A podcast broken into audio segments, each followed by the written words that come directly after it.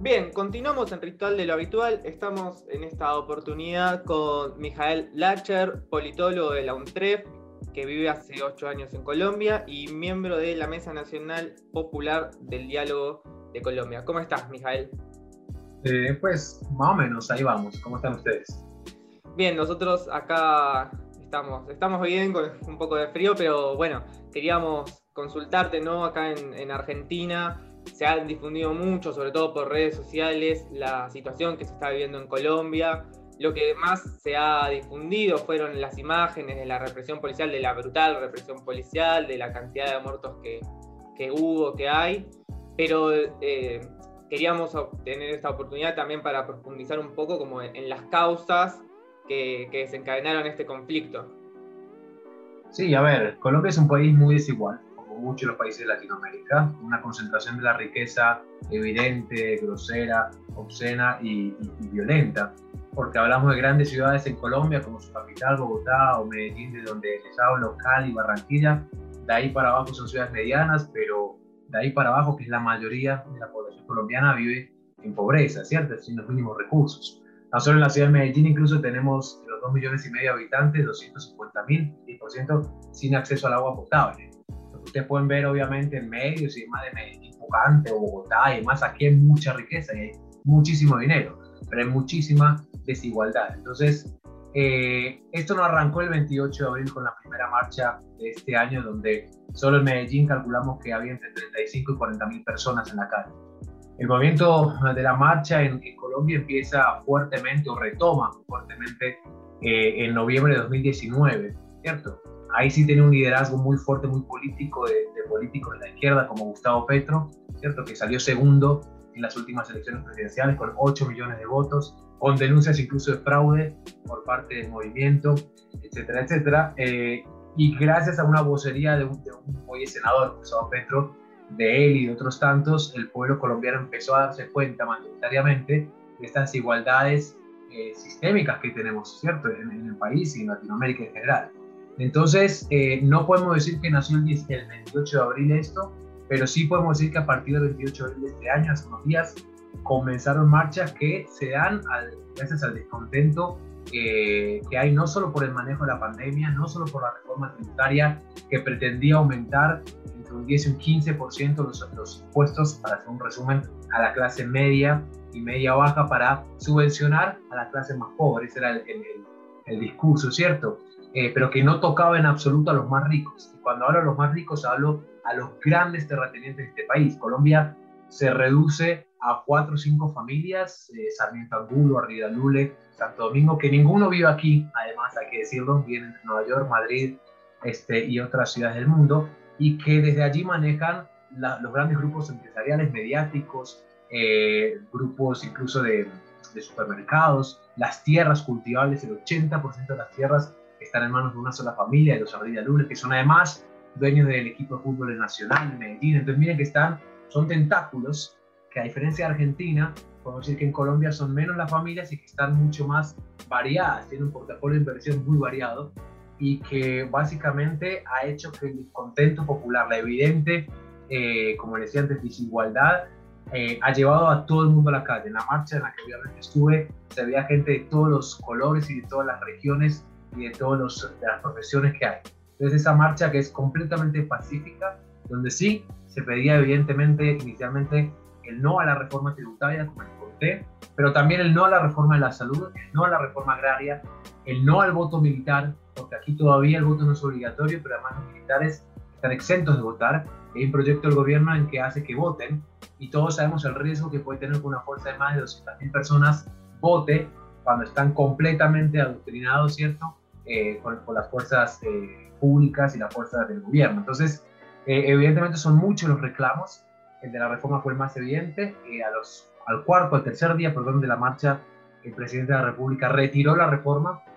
no fue suficiente. Al día siguiente, el ministro de Hacienda, formuló esa, esa, esa reforma, también renunció. Cabe aclarar que durante entrevistas periodísticas antes del paro nacional, el ministro Carrasquilla, ministro de Hacienda, no sabía cuánto valía, por ejemplo, una docena de huevos y dijo un valor que es un cuarto al valor real. No lo puedo hacer en comparación con Argentina porque no sé cuándo está la docena de huevos, pero imagínense un cuarto de lo que vale. Eso enervó a todo el mundo. Si bien es simbólico, evidentemente, pero que el ministro que está a cargo de hacer eh, eh, el, el, paquetazo, como lo llamamos, donde se le iba a agregar el IVA a productos como el huevo, la leche, la carne, etcétera, etcétera. Y lo que no entendía mucha gente es que incluso si era para dar subvenciones a los más pobres, los más pobres terminan de pagar mucho más porque le iba a aumentar toda la canasta básica. Entonces, eso y sumado a, una entrevista en donde el presidente de la República confesaba que no sabía todos los puntos de la reforma, y él es quien la presenta al Congreso, hizo que, eh, que la sociedad ya estallara, por lo menos emocionalmente, y saliéramos todos a la calle. Y cabe aclarar, no hay un movimiento, un sindicato particular que convoca, esto es, y por primera vez hice en la historia algo diferente que Argentina lo, tiene durante muchos años, y es que han salido a marchar personas que no están afiliadas a ningún gremio, a ningún partido, a ningún movimiento social. Entonces, eso sí es una diferencia que Colombia no ha tenido, ¿cierto? Donde muchísima gente no pertenece y hasta no se, define ni de izquierda, ni de derecha, ni de centro, se define a partidaria. Y eso fue muy interesante ver. Entonces, en esas estamos y ya van varios días de protesta. Sí, me, esto que vos mencionabas me parece muy interesante porque de aquí de Argentina también se pudo ver esa cuestión de que es verdaderamente genuino el reclamo y es verdaderamente popular en el sentido en el que, bueno, todas las expresiones políticas, todas las expresiones populares confluyeron en, la calle, ¿no? Para oponerse a las reformas del gobierno. Eso también me parece que marca que, bueno, que, es difícil aglutinar o, poder definir como cuál es el horizonte de todo ese movimiento, pero yo te quería preguntar como qué otras reivindicaciones pide el pueblo ¿no? que está ahora en la calle y que logró derribar la reforma tributaria. Mirá, como te decía antes, así es Gabriel, todo lo que dices es cierto, es preciso, y se viene la reforma de la salud, la reforma de la justicia, la reforma de la salud que ya viene, viene muy aporreada, muy, muy golpeada la salud en Colombia. El sistema de salud funciona muy parecido al sistema de Estados Unidos, ¿cierto? Pero con mucho menos dinero. Eh, y ahora iban a hacerlo mucho más privado y mucho menos accesible. Quienes tenemos la suerte de tener lo que es la EPS, ¿cierto? O incluso la póliza o la prepagada, como se dice en Argentina, no lo sentimos porque realmente tenemos buen acceso a la salud, ¿cierto? Si vivimos en ciudades como Medellín, por ejemplo. Pero quienes no tienen esa suerte tienen que esperar meses y años para consultas y de calidad cero. El COVID lo que hizo en todo el mundo es mostrar las falencias del sistema sanitario y de la sanidad pública en general en el mundo. La diferencia es que los países que vienen avanzados, no me gusta llamar primer mundo ni tercer mundo, ni mucho menos, pero muchos países aprovecharon para reforzar realmente los procesos y las infraestructuras. Colombia no solo no hizo eso, sino que, que mostró mucho más las falencias y la falta de acceso. Por ejemplo, en el Chocó, que es un departamento, una provincia al, al oeste del país, eh, se, en su momento salieron y dijeron había, solo había cuatro camas en toda la provincia, cuatro camas.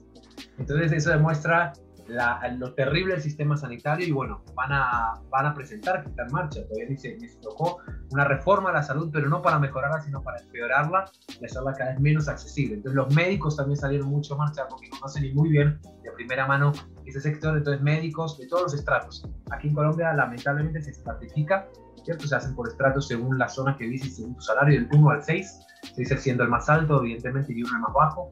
Los médicos de todos los estratos, del 6 hasta el 3, podemos ubicar al, sector de la salud, ha salido a marchar y ha, pedido no. Pero además la reforma agraria. Ustedes saben que después del proceso y los diálogos de La Habana, se firman en 2016, se establece que 30 millones de hectáreas en Colombia van a ser otorgadas para el movimiento campesino, para los campesinos, porque no deja de ser las FARC, hoy FARC, un movimiento político, una reivindicación al campesinado, ¿cierto? Y sin embargo, nada de eso se ha aplicado. Todavía hay millones y millones de hectáreas de terrenos baldíos del Estado que no se están usando para absolutamente nada. Entonces hay, hay, hay, hay un montón de, casos de, pequeños y medianos campesinos que no tienen que cultivar porque los han desplazado durante el conflicto armado y están a la espera de que se cumpla el proceso de paz. Entonces también es sí a que se cumplan los procesos y los acuerdos de La Habana, 2016, ya van cinco años.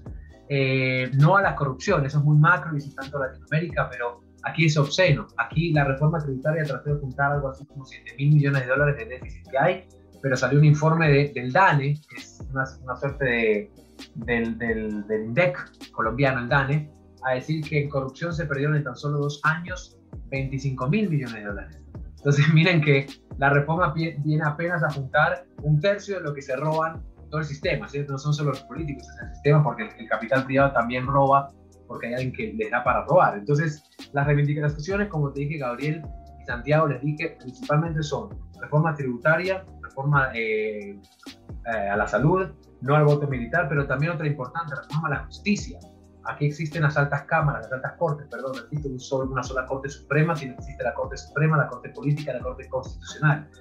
De esa unión se beneficiarían los genocidas como Álvaro Uribe, que debido a que renunció a su fuero como senador, ahora lo trata la Fiscalía, que es de bolsillo, el presidente Duque, amigo de toda la vida del presidente, y además admirador de Uribe, y por eso es que ya cayó el proceso de Uribe de los tantos que tiene, ¿cierto? Entonces, eso beneficiaría a los grandes, no solo corruptos, sino genocidas que tenemos y muchos en este país que todavía tienen poder y todavía son, son avalados por grandes medios de comunicación. Entonces, esas son varias, pero yo te, te agregaría algo más. Vos dijiste algo importante y es el movimiento popular. La gente está cansada. La gente está cansada que le mientan, la gente está cansada que le roben. Y muchos estudiantes, cuando la gente a veces critica que por qué van ni saben por qué van, y yo les digo, se vale estar enojado, o acaso estamos bien. Se vale salir a decir no aguanto más los pibes están sin laburo, los pibes están sin poder salir porque acá además las medidas son restrictivas y estúpidas.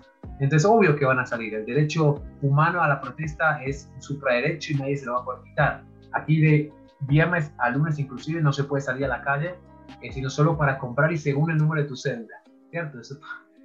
no soy médico, pero me parece una estupidez a nivel sanitario, pero además a nivel libertad de movimiento, ¿cierto? Entonces, eso también cansa a la gente. Entonces, todo eso se está pidiendo, el gobierno no, no va el brazo atención ni con la reforma de la justicia ni con la reforma de la salud, así que hoy algo a abrir en un momento que don, cuál es el horizonte, pues no sabemos qué va a pasar. Y ahora está una amenaza del, gobierno de declarar estado de conmoción interior, que es un estado de sitio. Ya militarizó las calles, ya hoy uno sale a la calle de policía militar.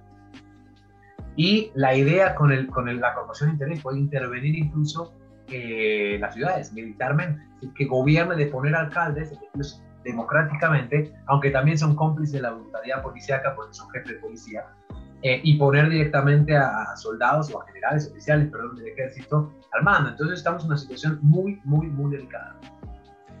A mí me, me, recuerda todo esto que contábamos, Mijael, a la situación en su momento se desató en Chile, ¿no? Allá por el 2019. Digo, si bien son procesos particulares, son países diferentes, Chile y Colombia, eh, esto que se remarcaba en su momento, que eh, salía con que era el aumento de 30 pesos de boleto y no, que era un, era un, era un contexto de 30 años de un sistema desigual que dejaba un montón de gente afuera y que bueno, eh, bien lo decías vos también, la pandemia en cierto punto profundizó ¿no? estas desigualdades, no solo en el sistema sanitario, sino en, en general en, todo, en todos los ámbitos de, la vida social y nada, me parecía importante destacarlo. Después, obvio, con sus particularidades, eh, pero que, me hace recordar ese, ese hecho eh, como el de Chile. Sí, sí, Santiago, yo voy más allá, ustedes porque son muy jóvenes, lo veo por la pantalla, pero yo en 2001 tenía 14 años, iba al Colegio Nacional de Buenos Aires, estaba a dos cuadras y escuchábamos las balas de diciembre. Yo ese día acompañé, fue el único año que no me llevé materias. Y acompañé a amigos que sí se habían llevado materias y no nos dejaron salir. Hoy le agradezco al coordinador en ese momento que no nos dejara salir porque fue por seguridad. Yo soy papá y entiendo. ¿cierto? Estaban matando, el gobierno estaba matando, el Estado estaba matando afuera, pero son procesos salvando las distancias el chileno, el argentino. Además, Chile y Argentina tienen una ventaja derivada del terrorismo de Estado que vivieron, ¿cierto? Que vivimos porque mi familia también lo vivió allá, que sigue viviendo allá. Eh, Colombia no ha tenido, salvo del 53 al 58, dictaduras. E incluso esa dictadura de cinco años fue con el aval del principal partido, que es el Partido Conservador. Entonces no tenemos una, una experiencia, entre comillas, por suerte, eh, y digo entre comillas porque tuvimos otras experiencias malas. Siempre es mucho mejor la democracia que cualquier otro sistema, pero no hemos tenido eh, las dictaduras que tenemos, pero a lo que va de la fecha tenemos mil desaparecidos. La proporción de desaparecidos que tenemos desde el 28 de abril hasta la fecha son más de mil. Si es en proporción, Argentina tuvo 30.000 en 7 años, Chile tuvo 12.000 en, los ocho años, no más, más la, dictadura, y me, pido perdón por el dato histórico, pero Colombia lleva más de mil desaparecidos, más de 50 asesinados, más de 500 casos de abuso de autoridad, más de cuatro violaciones de mujeres en las comisarías. Entonces, quiero aclarar algo muy importante, que yo sé que sus oyentes lo saben, pero no, está de más aclararlo. Cuando se hablan de vándalos, se habla de, de, que de lado y lado de la violencia, paren de hablar de eso. La violencia de un solo lado, acá la violencia es del Estado Acá no salimos, y, y aquellos que salen con piedras, tampoco comparar una piedra con una bala. Yo no estoy justificando una piedra, pero que quede muy claro, quienes salimos a marchar no estamos haciendo esto. Estos son los paramilitares y los infiltrados que son bandas criminales pagados y entrenados por paramilitares. Y les doy un dato concreto, no es un discurso hecho. Se paga 20 dólares, 70 mil pesos colombianos, 20 dólares por día a los pies de las comunas de Medellín para que bajen a las marchas. Yo los vi, los reconozco porque ya los, los ubico. En la marcha del sábado que tuvimos, por ejemplo, marcha canábica, en, apoyo obviamente al paro nacional, son un combo, como dice acá, un grupo de entre 5 y 10 pibes, que vimos nosotros, vaya a ver quién es más. Se paga 20 dólares por día para bajar y, e ir informando qué pasa y si es necesario romper vidrios, romper algo, para que obviamente ahí la policía justifique el ataque. Pero además, más allá de lo jurídico, porque evidentemente si hay disturbios, la policía, la fuerza pública debe intervenir, ¿cierto? Pero ¿cómo interviene? Aquí hay un abuso al protocolo internacional que Colombia firmó. No tiran gases lacrimógenos al cielo, tiran gases lacrimógenos a la altura del pecho han sacado, dicen que estas son las marchas de los ojos perdidos. Seguramente históricamente se ha estudiado así, porque tiran a los ojos. Decenas de personas no han muerto, pero están heridos y les falta un ojo. Profesores, alumnos y demás que van a marchar. Entonces, aquí tenés a la policía, al ejército, a los paramilitares y a las bandas criminales. ¿Cierto? Todo. No, hay no están las FARC, las incidencias y no hay ELN. Porque les cuento, si se llegasen a meter estos grupos terroristas, ya el nivel es otro porque sí tienen AK-47, sí tienen fusiles y si van con todo y están entrenados militarmente. Nosotros no, yo no tengo entrenamiento militar, ¿cierto? Entonces, cabe aclarar que aquí cuando se habla del diálogo y de la violencia tiene que cesar de ambas partes, aquí hay un solo lado con distintos colores y tenemos pruebas y videos y es más, estamos llevando las causas a las cortes internacionales porque se va a iniciar una demanda al presidente de la República, al ministro de la Defensa, eh, a los policías y jefes de policía y a muchos alcaldes que son cómplices, porque ellos como alcaldes en Colombia el alcalde es el jefe de la policía de la ciudad. Entonces, que quedemos claro, la violencia es de un solo lado, no es de la de lado. Bien, Mijael, me parece que, fuiste muy claro, la verdad, en, contarnos. Abordamos varios de los temas que, que, eran dudas que tenemos nosotros desde aquí, desde Argentina. Eh, yo simplemente también para finalizar quería preguntarte, ¿no? Como, bueno, ¿cuál es la situación, qué es lo que vive en este momento, lo que se vive en este momento en Colombia, la gente en la calle? Como, ¿Qué es lo que qué es lo, que piensan que va a suceder? A ver, eh, hay un tema que en los medios hegemónicos, ¿cierto? Los grandes grupos de, medios aquí claramente empiezan a asustar con el tema del desabastecimiento, porque los camioneros se nos unieron, ¿cierto? al paro y bloquearon vías. No hay desabastecimiento, incluso acabo de venir del supermercado yo y hay y de todo, la verdad. No hay desabastecimiento, pero es, es el terrorismo ya mental, psicológico y emocional que juega el Estado, ¿cierto? Juega con las armas en la calle, con las balas en la calle, con los medios de comunicación en las casas de la gente. ¿Qué pensamos? No sabemos, Gabriel ni Santiago. No sé, ayer lo hablamos en una comisión de derechos humanos. Eh, Cali, Cali la verdad está, está muy, muy jodida la cosa, hay que decirlo. Cali, Bogotá, Medellín, este fin de semana fue más tranquilo, pero estamos muy atentos. Si se declara conmoción interior, eh, se va, y esto es mi postura, es opinión personal, yo creo que ahí ya el LN, las facciones, la falta de incidencia van a intervenir de una manera eh, mucho más, pues mucho más no van a intervenir violentamente contra el Estado, ¿cierto? Con la fuerza del Estado eh, si no hay conmoción interior, lo que preocupa es que el presidente se sentó a negociar con la Mesa Nacional de Paro, que no representa a nadie de los marchantes. Son cuatro viejos de toda la vida que siempre han sido condescendientes con el gobierno. Solo salen cuando realmente está jodida la cosa, pero ya no. Si no hay un diálogo concreto del gobierno, que creo que no lo va a haber, esto va a seguir por varias semanas hasta que realmente nos van a, jugar a cansarnos.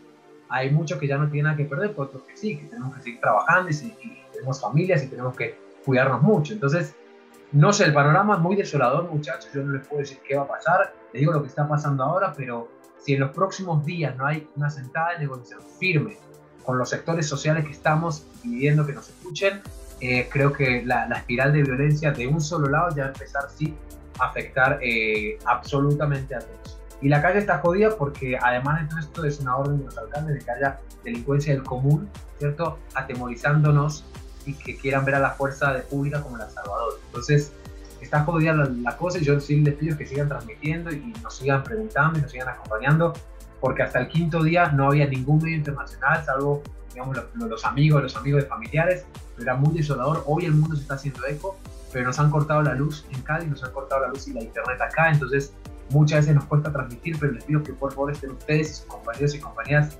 atentos a lo que esté pasando, por favor. No, sí, desde ya, Mijael, que vamos a seguir atentos. Eh, también te decimos que nosotros desde acá siempre vamos a, vas a contar con este espacio para comunicar cualquier cosa. Te mandamos todo nuestro apoyo desde Argentina. Acá la, situación, como vos decías, eh, también lamentablemente los principales medios de comunicación eh, tardaron bastante tiempo en, dar a conocer qué era lo que pasaba, no, levantaron la noticia rápidamente, sino que verdaderamente esto se conoció y empezó a salir a la luz lo que pasaba en Colombia fundamentalmente a través de las redes sociales y, de las imágenes de la brutal represión. Eso fue lo que, lo que hizo que empezara a hablar de Colombia y hoy en día, bueno, todo el mundo está al tanto eh, de lo que sucede y, sigue atentamente. Así que te agradecemos mucho haberte tomado el tiempo para poder charlar con nosotros, contarnos un poco y desde nuestra parte, bueno, estamos disponibles para, para comunicarnos con vos cuando sea necesario. Gracias, Gabriel. Gracias, Santiago. Y bueno, estamos en comunicación. Gracias.